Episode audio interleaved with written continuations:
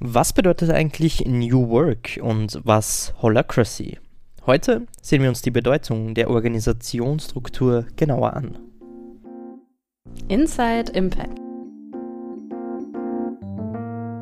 Der Podcast mit Wirkung.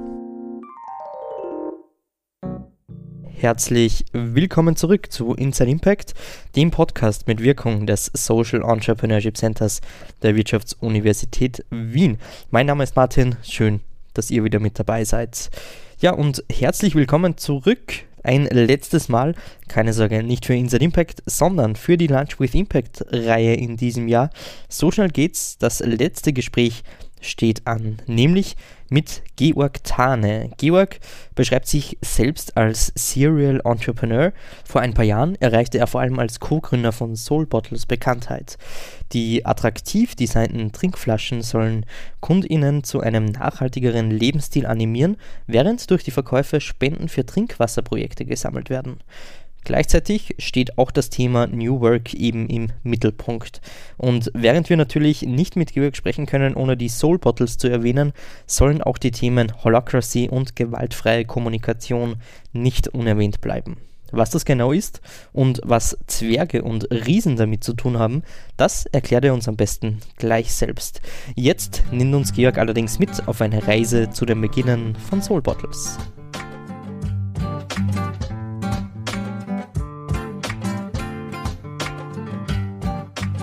So der rote Faden, der sich durch die letzten zehn Jahre ähm, führt, ist so Suche nach Impact, nach positivem Sinn, nach positivem Beitrag und hat gestartet mit der Entscheidung, Sozialunternehmer werden zu wollen.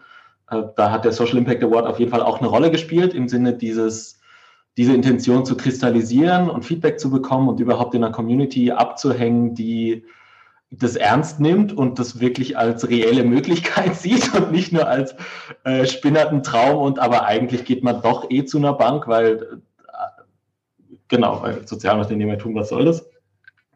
Ähm, man muss gerade an ein Bild denken, wo ich mit, äh, also ich weiß, ich weiß nicht, ob es der erste oder der zweite war, wo ich mich beworben habe. Auf jeden Fall saß ich mit äh, Jakob äh, zusammen am Tisch und wir haben wirklich am Tag vor der Deadline gemeinsam noch reingehackt und das Ding fertig gemacht.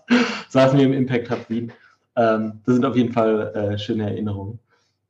Genau, und daraus ist erwachsen einfach unterschiedliche Dinge. Es gab so ein, zwei Jahre, wo ich einfach unterschiedlichste Sachen ausprobiert habe, dann bei den Pioneers of Change, das ist so eine Sozialunternehmerausbildung, ähm, teilgenommen habe. Äh, und daraus ist dann irgendwann die Idee zu Solbottles entstanden. Also so zu schauen, was sind denn so die Bedürfnisse in der Welt, die nicht erfüllt sind. Ganz basal dabei das Bedürfnis nach Zugang zu sauberem Trinkwasser. So ein physisches Grundbedürfnis von Menschen, was aktuell sind so 700 bis 800 Millionen Menschen auf der Welt einfach keinen Zugang dazu haben oder keinen stabilen Zugang zumindest. Genau, da war irgendwie, egal was es noch für Theorien gäbe, was man denn als sinnvollstes mit seiner Zeit anfangen könnte, ist so, da kann man auf jeden Fall mal was tun. Äh, und da kamen dann unterschiedliche Gedanken zusammen. So das eine, dass es ja irgendwie absurd ist, dass gerade in Österreich, aber auch in Deutschland, wo das Leitungswasser eine unfassbar gute Qualität hat, Leute das im äh, Zugangsweg Plastikflaschen zu sich nehmen. Äh, es äh, macht überhaupt keinen Sinn äh, aus einer sozusagen, was ist ein sinnvoller Fluss unserer Ressourcenlogik? Aus einer kapitalistischen Logik macht das total Sinn, weil kann man mehr Geld mit verdienen. ähm, da war irgendwie der Versuch, da was entgegenzusetzen und dann aber auch so, hey, da möchte ich jetzt nicht nur irgendwie eine NGO-Plakatkampagne machen, sondern irgendwie was machen, was, was so Ressourcen sammelt, dass es von selbst auch wachsen und irgendwie Verhalten ändern kann. Und das war dann der andere Gedanke zu, ist es nicht vielleicht wirkungsvoller, einfach positive Alternativen anzubieten, die es einfach leichter machen ohne mit diesem moralischen Zeigefinger zu kommen. Du solltest doch aber eigentlich, eigentlich solltest du doch deine Club Mate Flasche immer wieder befüllen. So. äh, einfach aus dieser moralischen Ebene auszusteigen und zu schauen, was funktioniert denn wirklich? Und Ästhetik und Funktionalität funktioniert total gut. Und das war so der Versuch zu schauen, ähm, kann man nicht damit mit einer ästhetischen, plastikfreien, funktionalen Trinkflasche mehr Leute dazu bewegen, aus dieser Plastikflaschen-Geschichte auszusteigen und dann mit einem Euro Spende pro verkaufter Flasche eben auch was zur Lösung des Trinkwasserproblems beizutragen. Ähm, Genau, das haben wir, glaube ich, 2011 eingereicht. Wir sind sogar unter die Top 10 gekommen, äh, haben aber nichts gewonnen. Auch das ist irgendwie äh, schön, dass das unser Claim to Fame ist. Das ist ja schön. Wir reden jetzt äh, natürlich von SIA, äh, wo, ihr, wo ihr eingereicht habt. Ja, genau. Ähm, 2011 war das, hast du gesagt. Ähm, ich glaube, ja. Vielleicht schauen wir trotzdem noch mal ganz kurz ein bisschen zurück. Du hast gesagt, so ganz am Anfang war die Motivation halt irgendwas mit Impact machen, so in die Richtung. Ähm, wie ist dann dieser Fokus auf das Thema Trinkwasserversorgung und natürlich auf, äh, auf die Soul Bottles dann gekommen? Habt ihr da recherchiert oder war das irgendwie von Anfang an klar oder wie ist das passiert? Nee, es war, also, ich meine, die, die Frage, was ist das Problem, was man lösen möchte oder zu dessen Lösung man beitragen möchte, das ist ja immer eins, was einen beschäftigt und was auch sinnvoll ist, immer wieder zu hinterfragen. Also weil es eh immer nur eine Hypothese ist, die immer wieder getestet und verifiziert oder falsifiziert werden muss. Ähm, und in dem Fall war es dann schon so, ja, es gibt auch noch mehr andere Probleme, auch die mir wichtig sind und die mich emotional äh, bewegen und wo ich gerne was zur Lösung beitragen wollen würde. Gleichzeitig äh, als Student ohne Netzwerk oder Kohle äh, war so die Frage, womit kann man denn mal starten? Und da ist so ein, so eine Dynamik, über die man zu Geschäfts-, also auch gerade sozialen Geschäftsmodellen kommt, ist so dieses Scratching Your Own Itch. Also was ist, sind denn Probleme, die ich selber in meinem Alltag erlebe? Und da hatte ich selber das Problem, ich wollte irgendwie nachhaltig handeln, agieren und beim Wasser habe ich irgendwie keine gescheite Lösung gefunden. Also ich habe dann auch, da kam gerade auch frisch der Film Plastic Planet raus, der so gezeigt hat, dass auch BPA-freies Plastik auch nicht so gut ist. Und auch da gibt es dann alternative, hormonähnliche Stoffe, die aus dem Plastik ins Wasser kommen. Also rein aus gesundheitlicher Sicht schwierig, aus Recycling, äh, Plastik-Recycling-Sicht eh auch total schwierig. Also wenn ihr letztens John Oliver gesehen habt, äh, der hat 20 Minuten dazu gemacht, wie wenig vom Plastik eigentlich recycelt wird und wie schwer es ist, Plastik wirklich zu recyceln, weil es einfach chemisch so viele unterschiedliche Stoffe sind. Genau, da kann man auch ewig drüber reden. Ähm, jedenfalls habe ich da nichts gefunden. Überall war irgendwo Plastik dabei. Ich habe dann irgendwie alte Whisky- und Wodkaflaschen genommen, weil das waren zumindest irgendwie schöne Trinkflaschen. Aber auch das ist irgendwie so ein bisschen albern. Also da haben sich auch echt alle über mich lustig gemacht. Da der Georg wieder mit seiner Wodkaflasche in der Früh. Also so, so einen tiefen Schluck aus einer absolut Wodkaflasche um 10 Uhr in der Früh in der U-Bahn zu trinken, ist auf jeden Fall auch äh, ja, interessant, sagen wir mal. Er stellt genau, das, das war so der, der, der, der Impuls, so dieses, ah, das ist ein Problem im Alltag, was ich habe, kann man das nicht lösen? Und kann man das nicht in eine soziale Unternehmensidee auch drehen? Und wie hast du dann weitergemacht? Wie, wie waren so die ersten Schritte, die dann wirklich zu den Soul Bottles geführt haben? Ähm, ja, also es ist so ganz schrittweise dieses Lean Startup-mäßige kleine Prototypen machen, ausprobieren. Also das erste war, dass ich recherchiert habe, ist das überhaupt, macht das überhaupt ökologisch Sinn? Also sind Glasflaschen ökologisch irgendwie vertretbar? Hat das überhaupt eine positive CO2- und Ökobilanz? Und wie ist das im Vergleich zu Metallflaschen? Und da war so die erste Recherche, ja, okay, ja, könnte funktionieren. Und das andere war dann zu schauen, kann man überhaupt auf Glas drucken? Also kann man Glasflaschen mit Motiven bedrucken? Geht das irgendwie? Auch das war erstmal erfolglos. Dann hat mich irgendwie eine Freundin darauf gebracht, hey, an der Universität für angewandte Kunst. Oder nee, da gibt es diese eine Keramikkünstlerin, die druckt und dann habe ich mich mit der irgendwie getroffen, die war freundlich genug, irgendeinem Dude eine Audienz zu gewähren. Die habe ich so ein bisschen ausgefragt und die hat mir dann gesagt, ah ja, bei der Universität für angewandte Kunst gibt es so ein Keramiklabor, da kann man irgendwie drucken. Dann haben wir mit, mit dem auch kauzigen Typ da äh, Kontakt aufgenommen und geschaut, hey, können, wie geht das? Ah, kann man das auch in kleinen Auflagen machen? Und das war so, ah ja, das ginge irgendwie ah, krass. Und dann haben wir, also weil ich, da war ich auch in, also habe ich in viel zu vielen Töpfen gerührt, viel zu viele Projekte gleichzeitig versucht zu starten und war so, ah, das ist eigentlich zu viel, aber irgendwie dieses Soul Battles Ding geht mir irgendwie nicht aus dem Sinn. Habe ich einen Freund von mir gefragt, den Paul, ob er mir nicht helfen kann. Äh, und der hat freundlicherweise gesagt, ja, ich habe gerade nichts zu tun, let's do it. Äh, und der hat sich dran, äh, dann darum gekümmert, so Prototypen zu produzieren. Also wir haben irgendwie auch bei einer Glasflaschen-Webseite so ein paar Formen uns rausgesucht, die irgendwie schön ausschauten mit Bügelverschluss. dann ein paar bestellt und einfach mal 50 produziert und dann haben Freunde von uns so einen Öko-Weihnachtsmarkt gemacht. Da haben wir uns einen Stand besorgt für, ich glaube, 100 Euro oder so. Und dann mal geschaut, diese 50 Flaschen für 20 Euro verkaufen die sich oder nicht? Und die waren dann halt innerhalb eines Tages ausverkauft und es war so, ah, okay, der erste Test, zahlen Leute 20 Euro für eine bedruckte Glasflasche. Ähm, war zumindest ja, zumindest aus der Szene genug, okay, das ist, gibt uns zumindest genug Motivation weiterzumachen und zu probieren. Hört es irgendwann auf mit der Zahlungs- und Kaufbereitschaft.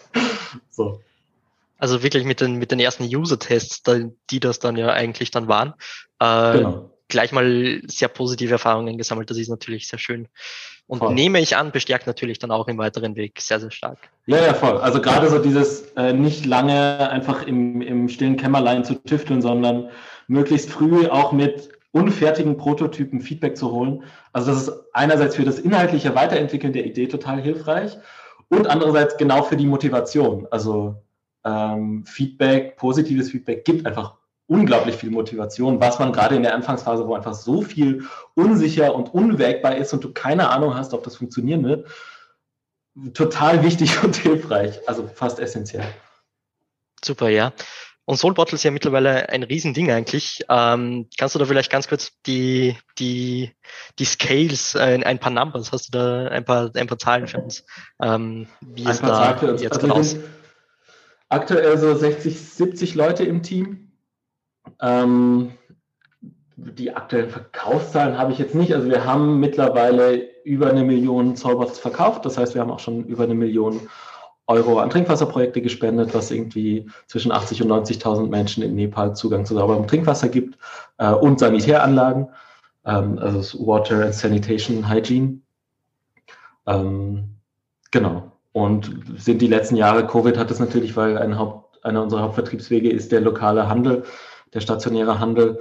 Das hat ihm natürlich eine Welle gegeben aber waren, sind seit 2012 profitabel, wachsen jedes Jahr. Wir planen immer so mit 30 Prozent Wachstum und sind dann doch immer 40 bis 50 Prozent. Was auch irgendwann so ist, okay, wir sollten, realistische Planung heißt ein bisschen zu viel planen eigentlich, was eigentlich unserem Naturell nicht so entspricht. Ähm, genau, und, und weiten gerade unsere Produktpalette einfach auch weiter aus. Also wir haben jetzt äh, unterschiedliche Größen in den Glasflaschen. Wir haben jetzt hier seht ihr auch die ersten Edelstahlflaschen, die mit äh, Vakuum isoliert Thermofunktion. Ähm, das ist auch für die, die ein bisschen tollpatschiger sind und sich nicht, nicht zutrauen, dass eine Glasflasche mehr als eine Woche bei ihnen hält, sind die Edelstahlflaschen. Super, ist der Werbeauftrag quasi auch schon erfüllt. Fein. Genau, ähm, genau. und man kann äh, ab zehn Stück kann man auch individuelle Bedruckung äh, und Belaserung. So, das ist jetzt ist der Werbeauftrag. Super, den Werbeblock haben wir beendet, das ist fein. Ähm, du hast angesprochen, äh, 60 bis 70 Mitarbeiter innen so herum ähm, sind es mittlerweile.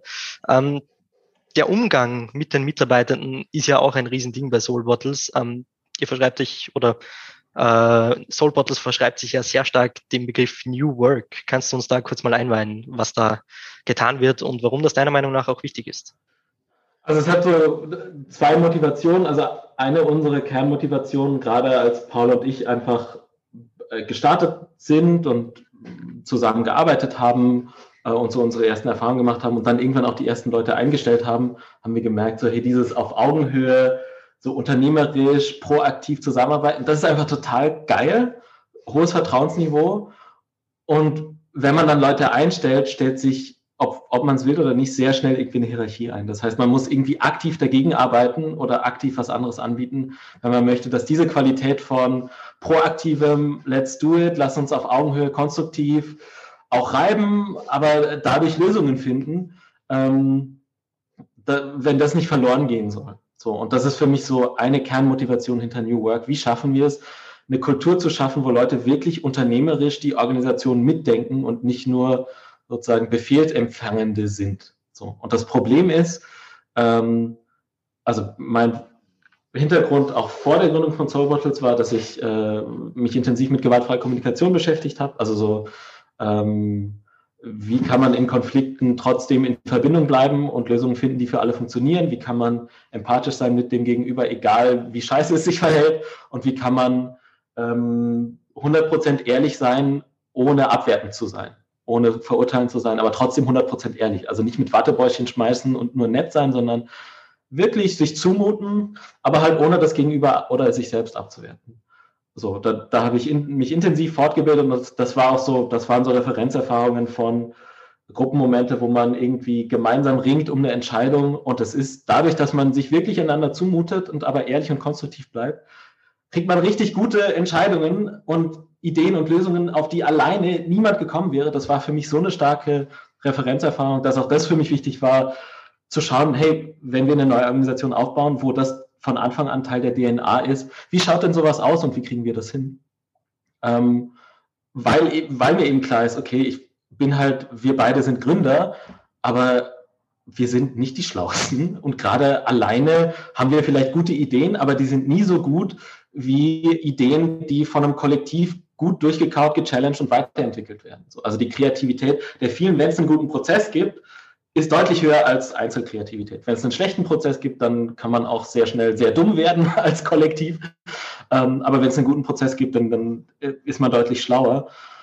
Und da haben wir gemerkt auch, also egal wie viel und nett und gewaltfrei wir sind, es gibt irgendwie einen Level, wo man über eine gewisse Prägung von Hierarchie, die wir alle mitbringen durch Schule und andere Arbeitserfahrungen, äh, nicht hinauskommen. Und da war für uns irgendwann sehr klar, okay, wir müssen auch an der Struktur was ändern. Das heißt, es reicht nicht nur GFK, gewaltfreie Kommunikation, mittlerweile nennen wir es ClearDR-Ansatz, weil das irgendwie auch das deutlich klarer beschreibt für uns, was, was da der, der Anspruch ist, nämlich klare, gereinigte Verhältnisse, reinen Tisch, klare Luft zwischen allen Beteiligten zu haben ähm, und gute Verbindungen und irgendwie ein gutes Miteinander.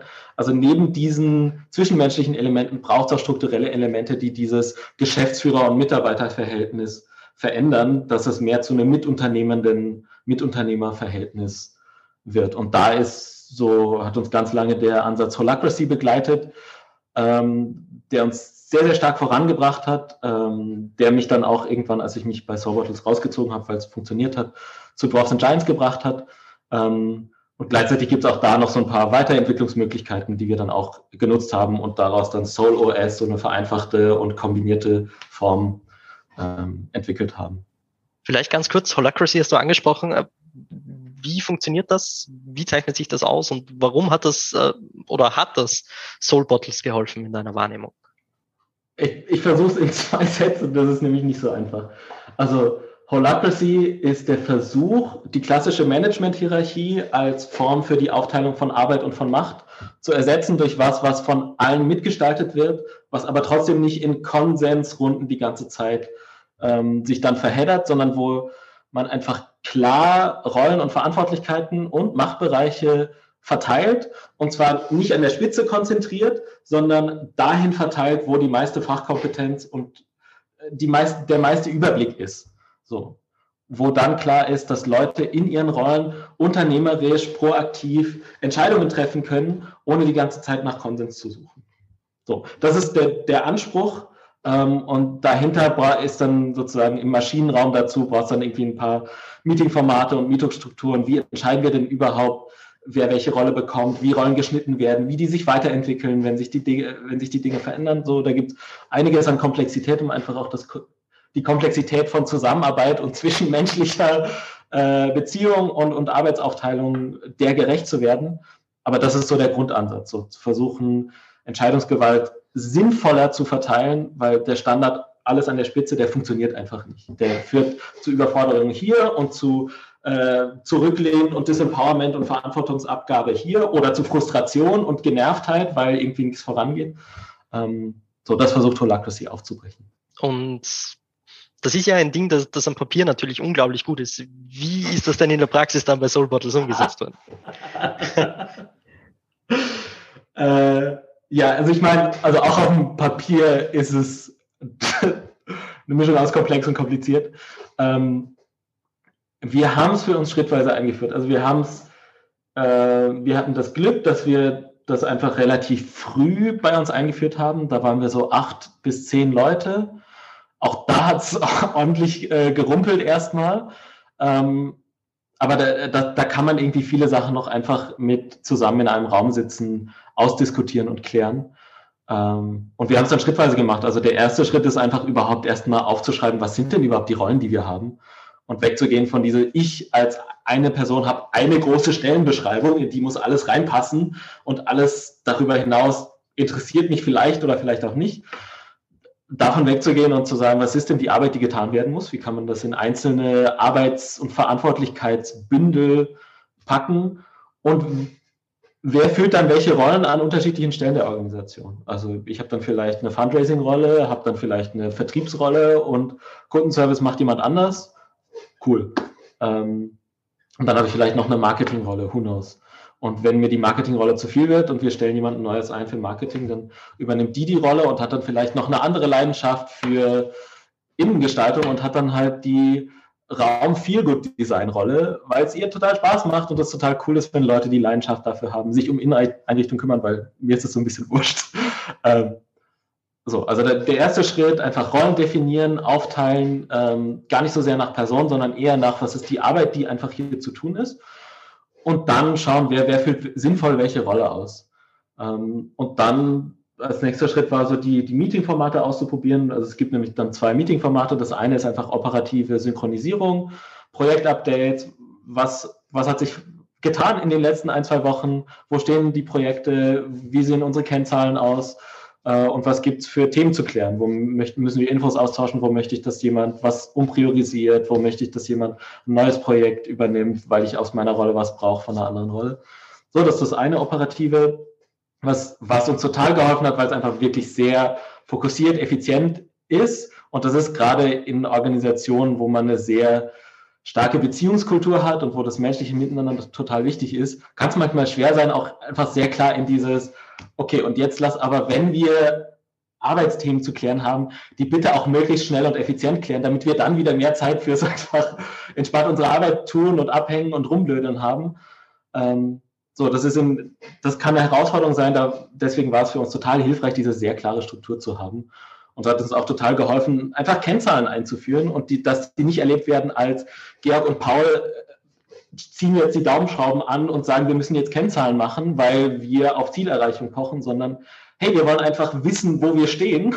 Deswegen ist es wichtig für uns alle zu wissen, wie schauen denn unsere Kennzahlen gerade aus und da einfach einen guten Blick drauf zu haben.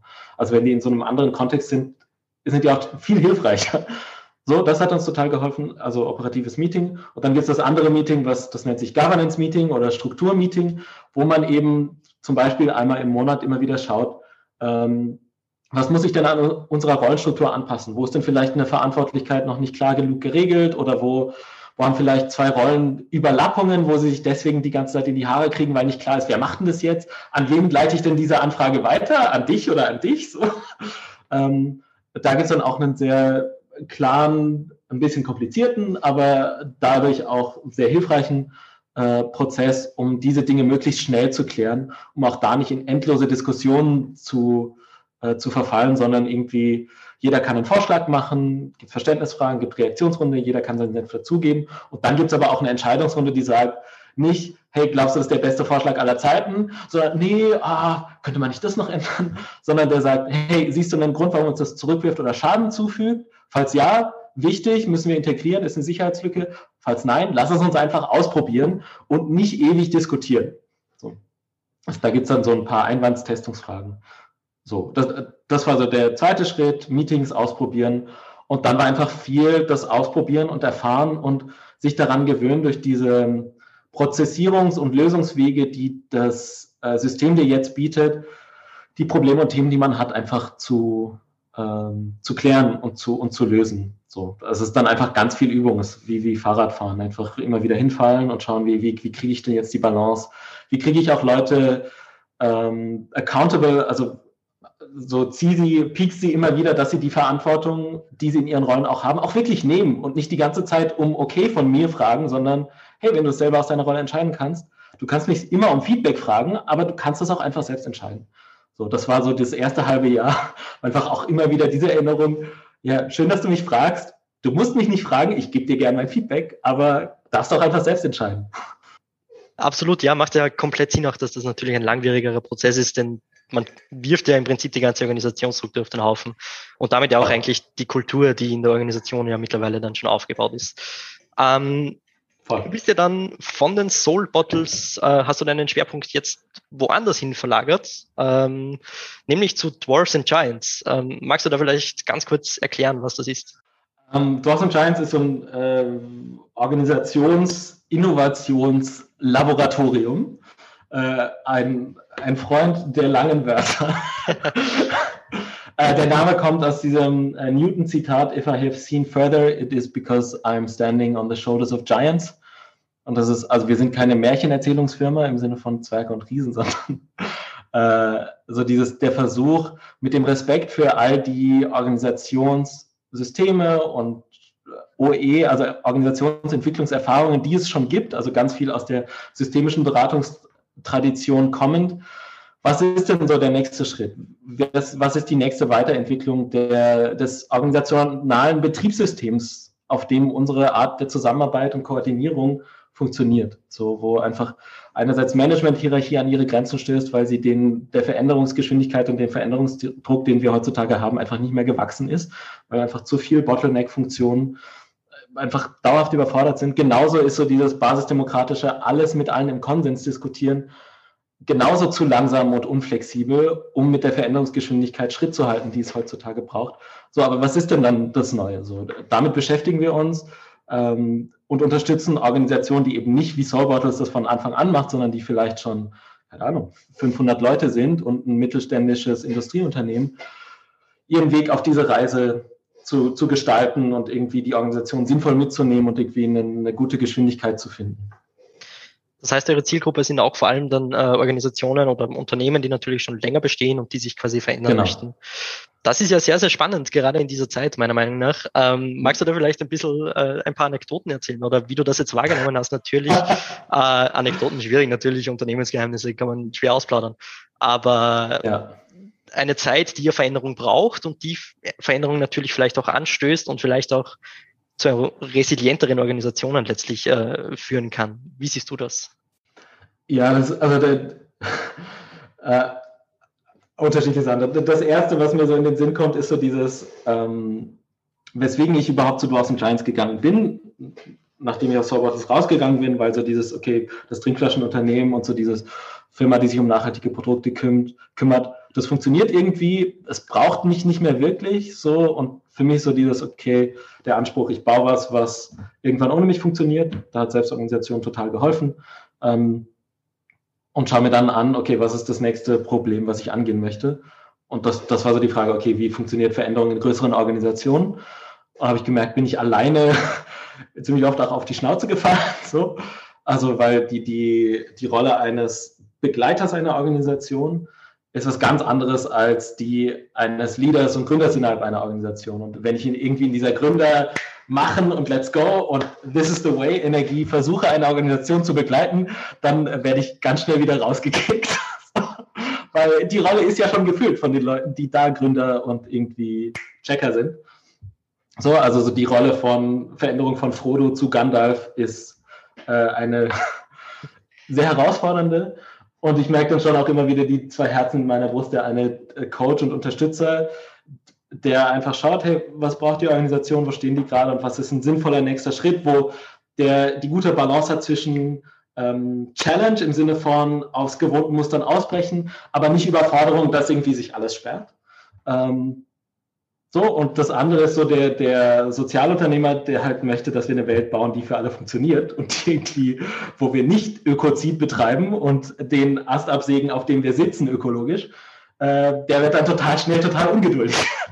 so, weil gerade Unternehmenskulturen, gerade auch in größeren Organisationen, also ein, ein vielleicht Extrembeispiel ist ein, ein langjähriger Kunde von uns, ist ein Industriebetrieb, den es in elfter Generation gibt. So, das ist einfach eine Kultur, die ist einfach älter als wir alle zusammen, so ungefähr. Äh, da gibt es einfach ganz eingeschleifte Muster. Ähm, und da braucht es einfach einen langen Atem und einfach viel Hartnäckigkeit äh, und gut dranbleiben, auch an der Führungsebene. Also da braucht es irgendwie, wenn da das nicht voll mitgetragen wird und man da auch gut im, im Austausch und im gemeinsamen Entwickeln ist, dann so schläft sowas auch sehr schnell wieder ein. Auch das haben wir oft genug erlebt. Ähm, so, dass man irgendwie in der HR-Abteilung ein cooles Change-Projekt startet und dann ist irgendwie Krise und dann sagt der Geschäftsführer, ja, jetzt bitte hört mal auf zu spielen. so, das ist jetzt alles gekillt. Ähm, wobei halt agilere Arbeitsmethoden, äh, besser mit Unsicherheit umgehen, weniger in diesem Predict and Control, also sozusagen die Illusion, ich mache mir einen Fünfjahresplan und ich muss den dann nur fix einhalten. Spätestens seit Corona ist uns allen klar, das funktioniert einfach nicht mehr. Niemand von uns kann einen Fünfjahresplan machen und seinen Erfolg und seine Kompetenz daran messen, ob man den einhalten kann. Das heißt, es braucht eher Strukturen, wo wir Informationen, die von außen kommen, schnell verarbeiten und in Veränderungen und Entscheidungen umsetzen können. Das heißt, es braucht agile Organisationsstrukturen. Ähm, so, das heißt, es ist eigentlich total essentiell für den äh, Erfolg jeder Organisation, egal wie groß oder klein. Ähm, aber diesen Austausch und diesen Erkenntnisprozess muss man halt gemeinsam gestalten. So, und dann, der Fisch stinkt meistens vom Kopf her. Äh, so, das heißt, es braucht auf jeden Fall die Führungsebene mit da drin. Und gleichzeitig ist es auch wieder eine Überforderung der Menschen, die da sind, zu glauben, Veränderung funktioniert nur über die Führungsebene. Also es braucht dann schon auch irgendwie so dieses Verteilen von auch Verantwortungsgefühl für Organisationskultur und Struktur, dass auch das irgendwie irgendwann alle erkennen, ah ja, Kultur ist ja nicht nur was, was ich konsumiere, wo ich erwarte von meinem Chef, dass er mir eine gute Atmosphäre bietet, sondern das gestalte ich ja jeden Tag in jeder meiner Interaktionen genauso auch mit. Sehr ich, spannend, ich, ich kann ewig darüber erzählen, aber das sind, das sind so ein paar Sachen, die da aufploppen sehr spannend und sehr, sehr wichtige Dinge, die du dann natürlich äh, auch ansprichst. Vielleicht zoomen wir trotzdem noch ein bisschen, äh, ein, ein bisschen raus aus diesem Thema Organisationskultur, Organisationsentwicklung und nochmal ein bisschen rein in dein äh, Social Entrepreneur-Dasein, der du ja natürlich bist, äh, wie man an der Flasche, an der du gerade trinkst, natürlich gut erkennen kann. Ja, ja. Ähm, was denkst du denn, was, was macht denn eine, einen guten Social Entrepreneur, eine gute Social Entrepreneurin aus? Und was sind vielleicht Lektionen, die dir geholfen haben, ähm, mit deinen Projekten letztlich erfolgreich zu sein? Also ich glaube, eine Kernmetafähigkeit, also sozusagen eine Fähigkeit, die sozusagen über allem liegt und Erfolgsfaktor ist Lernfähigkeit und Lernbereitschaft. Also die Bereitschaft, wirklich alles, was passiert, als Lerngelegenheit zu nutzen. Wenn ich einen Pitch verliere, wenn ich äh, Geld versuche einzusammeln und es funktioniert nicht und ich kriege die die ganze Zeit schwieriges Feedback. Ähm, irgendwie, wir haben einen Konflikt im Gründerteam. So, all das als ähm, Lerngelegenheit zu nutzen und sich nicht zu schade zu sein, sich auch in ungeliebte Themen einzuarbeiten. Also für mich waren das sowas wie Buchhaltung und Verträge und Gesellschaftsrecht und so. total mühsam, sich da einzuarbeiten, aber total hilfreich, da zumindest ein Grundverständnis zu haben. So, also dieses Bereitschaft, zum Generalisten zu werden, ähm, ist total wichtig und hilfreich. Und dann gleichzeitig, ja, also ist, eins, was mich sehr stark geprägt hat, ist so ein Buch, das Titel ein bisschen lame ist, aber total, das Buch ist inhaltlich total gut. Der Weg zum erfolgreichen Unternehmer von Stefan Mirath. Da sagt er, ähm, eine Hauptaufgabe als Unternehmerin ist persönliche Entwicklung, weil entweder wächst du mit deiner Organisation oder die Organisation wächst dir irgendwann über den Kopf. Und er sagt sogar 30 bis 50 Prozent deiner Zeit sollten in persönliche Entwicklung gehen. So. Das ist natürlich erst ab dem Punkt, wo du ein Product Solution und Product Market Fit hast, also im Sinne von, ich habe was gefunden, was ich skalieren kann. Ähm, so, aber genau diese Fähigkeit dann auch komplex zu denken und zu analysieren, in welcher Phase bin ich denn gerade in meiner Organisation? Was ist denn gerade der Fokus? Priorisieren können, entspannt damit zu sein, dass es halt immer 30 mal mehr Dinge prinzipiell zu tun gibt, ähm, als du gerade tun kannst. Ähm, auch das ist total hilfreich und wichtig. Und da hilft es genau dieses Reflexion, immer wieder Reflexionsschleifen drin zu haben, ähm, zu schauen, was ist denn jetzt gerade wichtig, meine Glaubenssätze zu hinterfragen. So, wenn ich wenn ich ein People-Pleaser bin von, von den Glaubenssätzen und der biografischen Prägung, die ich habe, dann muss ich das mir zumindest anschauen und, irgendwie bewusst reflektieren, weil sonst bin ich die ganze Zeit im Dauerstress und laufe schnurstracks in den Burnout, weil ich dann eben versuche, allem hinterher zu laufen und dann zwölf, äh, zwölf Stunden Tage schiebe, die mir nicht helfen, weil ich dann eben meine Reflexionsfähigkeit verliere. Ähm, sehr genau. spannend, sehr, sehr spannend, ja. Gerne, und ja, dann, ja. Bitte. Und dann ein letztes ist einfach, das ist so Kernaufgabe von einer Person, die, die eine Organisation startet, ist genau einfach dieses strategische Denken.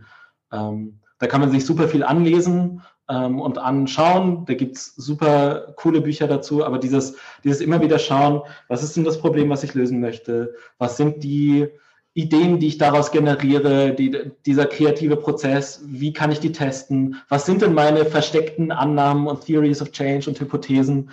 Und, und diese, dieses Gebäude, dieses Konzeptkonstrukt einfach immer wieder wie ein Mobile beweglich zu halten und irgendwie das weiterzuentwickeln, das ist gerade am Anfang eine Kernfähigkeit, sich da immer wieder, sich trauen, Feedback zu holen und das weiterzuentwickeln. So, das ist Frühphase und dann einfach immer wieder zu schauen, okay, was braucht es als nächstes? Was ist jetzt in den nächsten Monaten dran? In welcher Phase bin ich gerade? So, das sind dann so, so eher auch die, die, die Hard Skills, die man braucht. So. Fein, ja. Bevor wir im Gespräch weitergehen, vielleicht ganz kurz nochmal für alle, die ein bisschen später eingeschalten haben. Äh, Georg Tane von den Soul Bottles und Dwarfs and Giants ist heute bei uns. Er nimmt sich die Zeit für ein Gespräch. Danke dafür. Wie immer, äh, das ist jetzt schon fast ein bisschen viel Werbung, muss ich sagen. Ich hoffe, der Social Impact Award ist okay damit. Äh, Nein, das nehmen wir natürlich gerne mit. Ähm, Jedenfalls, wenn ihr Fragen habt, sehr gerne bei uns in dem Videochat oder auch auf Facebook stellen und dann schauen wir, dass wir das noch irgendwie einbauen. Allzu viel Zeit ist ja gar nicht mehr mittlerweile. Das Gespräch verfliegt wie die ganze Lunch with Impact Serie. Ähm, dennoch, nutzen wir die Zeit. Ähm, du hast jetzt angesprochen, ähm, dass das sehr, sehr wichtig ist, selbst diese Weiterentwicklung, sich auch die Zeit zu nehmen und das stelle ich mir ja teilweise dann wirklich schwierig vor. Man hat ein Projekt ja. vor sich, das wächst, das will vor sich hinwachsen und man muss es ja dann selbst was ein bisschen abbremsen. Wie ja. ist dir das gelungen? Ähm, Oder gibt es irgendwelche Tipps, wie man sich dann diese Zeit rausnehmen kann? Ja, also ich, mehrere Tipps. Also das eine ist, überhaupt den Gedanken zu haben, das ist wichtig und auch dann immer wieder die Erfahrung zu machen, ähm, so selbst wenn ich jetzt gerade das Wichtige priorisiere vor dem Dringenden, das macht mich effektiver und bringt uns als Organisation weiter, dann ist trotzdem wichtig, sich wirklich stabile Unterstützungsstrukturen zu bauen. Also ich habe die ersten Jahre von Soul Bottles, das, was mich äh, mental gesund gehalten hat, war zweimal die Woche mit einem Buddy, der nicht in Soul Bottles arbeitet, zu telefonieren. Das ist ein, ein Freund, den ich über äh, die gewaltfreie Kommunikationstrainerausbildung kennengelernt habe, der auch unternehmerisch tätig ist. Ähm, da so ein äh, zweimal in der Woche einen Austausch zu haben. Also so ein Buddy Call, wo wir, äh, wo ich mich auskotzen kann, wo ich ein empathisches Ohr hören äh, bekomme, ähm, wo er mich sozusagen emotional spiegelt und irgendwie äh, wir dann gemeinsam hören, was ist denn gerade mein Hauptproblem und wie, wie kann ich das gut lösen und dann irgendwie vielleicht auch Agreements schaffen und so. Das ist total essentiell. Das hat mich wirklich über die ersten drei Jahre auch über wirkliche Krisensituationen, also wo unser erster Investor im Streit gegangen ist und mit dem Anwalt gedroht hat und solche Dinge. Also wirklich heftige Situationen. Ähm, das hat mich darüber hinweggerettet. Also sonst wäre es noch deutlich schwieriger geworden. Also dieses, sich wirklich einen regelmäßigen Austauschbuddy zu haben und da auch oft genug die Erfahrung zu machen, so ich, kurz vorm Call denke ich, oh Mann, ich habe gar keine Zeit dafür, es passt mir überhaupt nicht rein. Und dann danach zu denken, boah, Alter, bin ich froh, dass ich das gemacht habe. Das hat mir so nochmal eine andere Perspektive, eine andere Orientierung, eine andere Sortierung dessen, was ist denn jetzt gerade wirklich wichtig gegeben. Ähm, also so dieses, sich Unterstützung von außen zu holen, das ist, glaube ich, wirklich essentiell.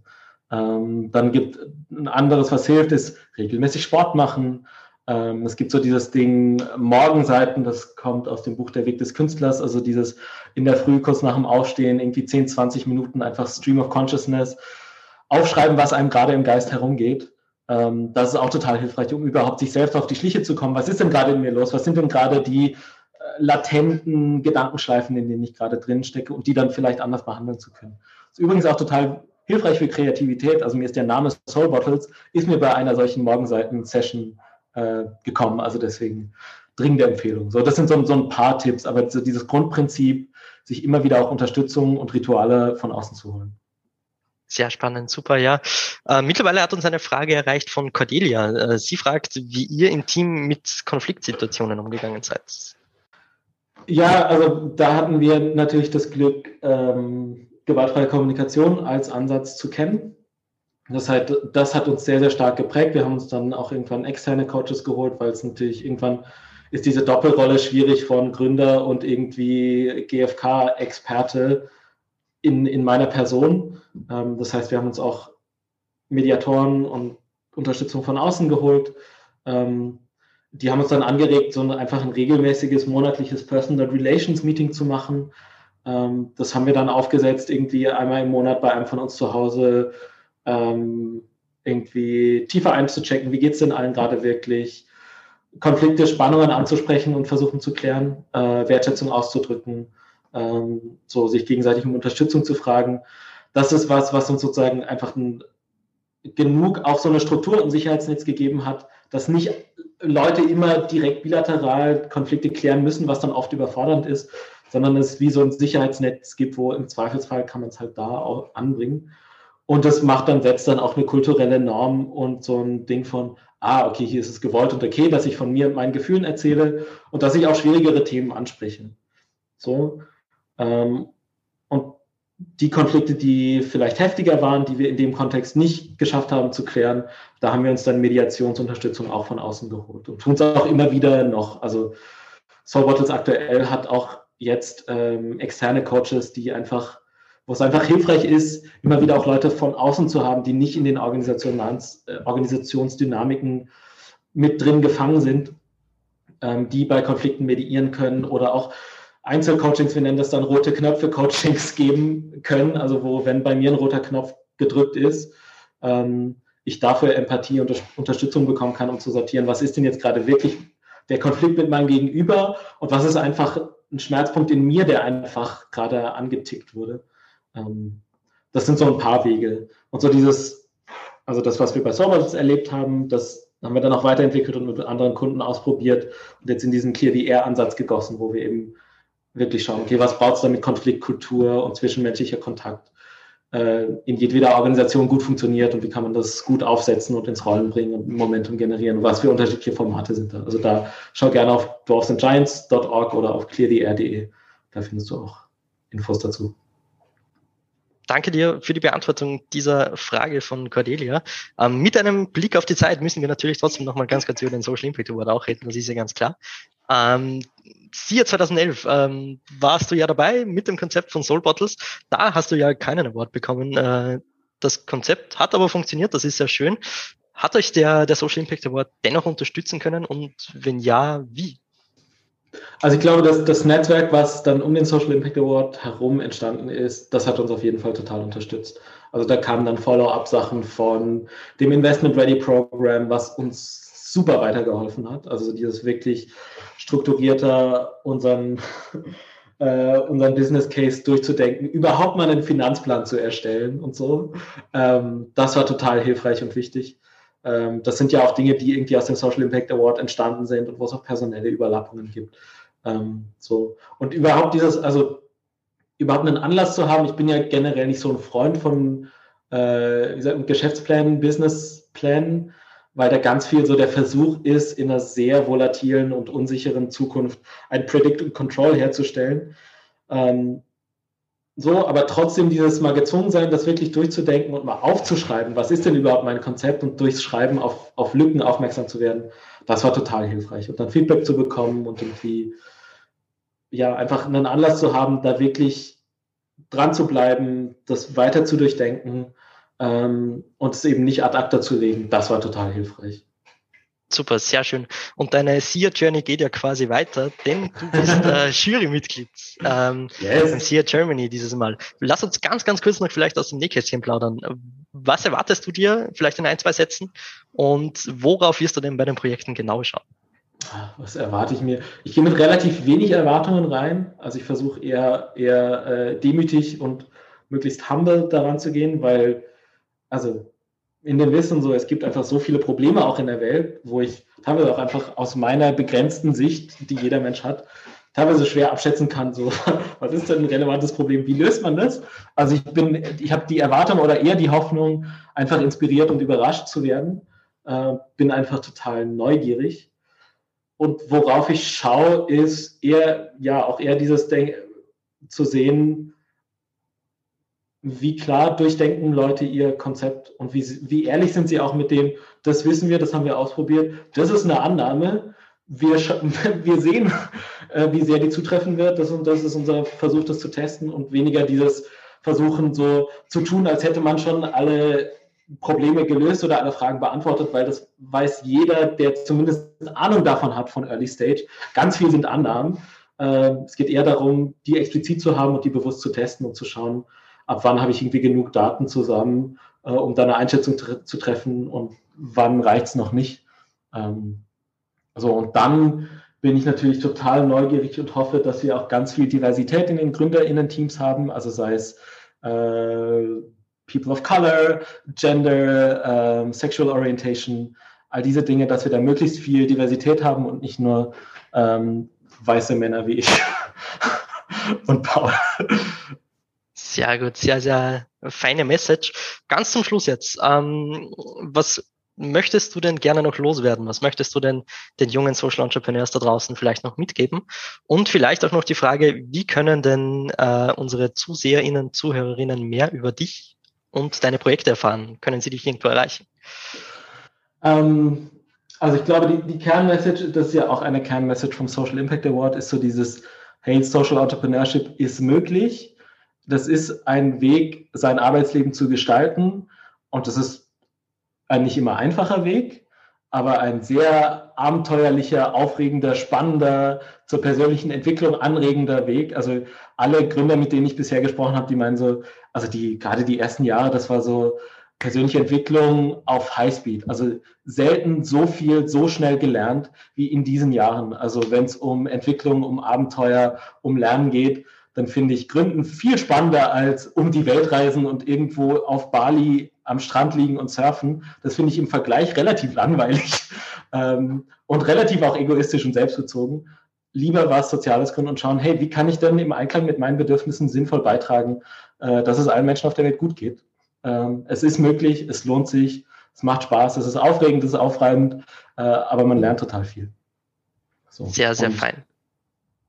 Genau, und wo man mich erreichen kann, ich glaube, man kann einfach meinen Namen googeln, dann kommt man auf meine sozusagen Privatwebseite, die dann alle weiteren Links hat zum Clear the Air Ansatz, zu Dawson Giants, zu Soul Bottles ähm, und auch meine Kontaktdaten beinhält. Äh, gleichzeitig, ich bin immer wieder auch überwältigt mit E-Mail, also erwartet keine direkte Antwort. Das hat nichts mit euch persönlich zu tun. Super. Lieber Georg, vielen, vielen Dank für deine Zeit und für dieses sehr, sehr lässige Gespräch.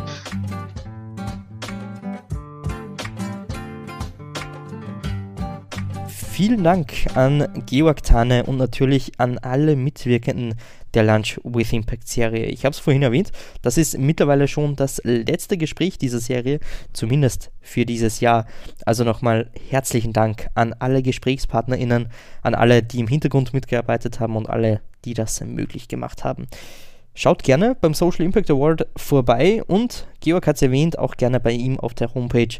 Da könnt ihr alles Nähere zu den Soul Bottles, zu Dwarfs and Giants und weiteres nachlesen. Bald geht es bei Inside Impact weiter. Jetzt gibt es mal eine kleine Pause. Wir schauen uns dann allerdings das Thema Nachhaltigkeit ganz genau in all seinen Facetten an.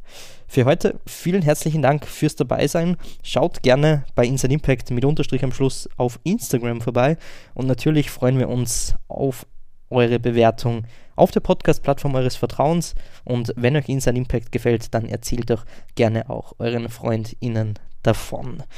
Wir hören uns bald. Ciao, Baba, macht es gut, passt auf euch auf, bleibt gesund und bis bald bei Inside Impact.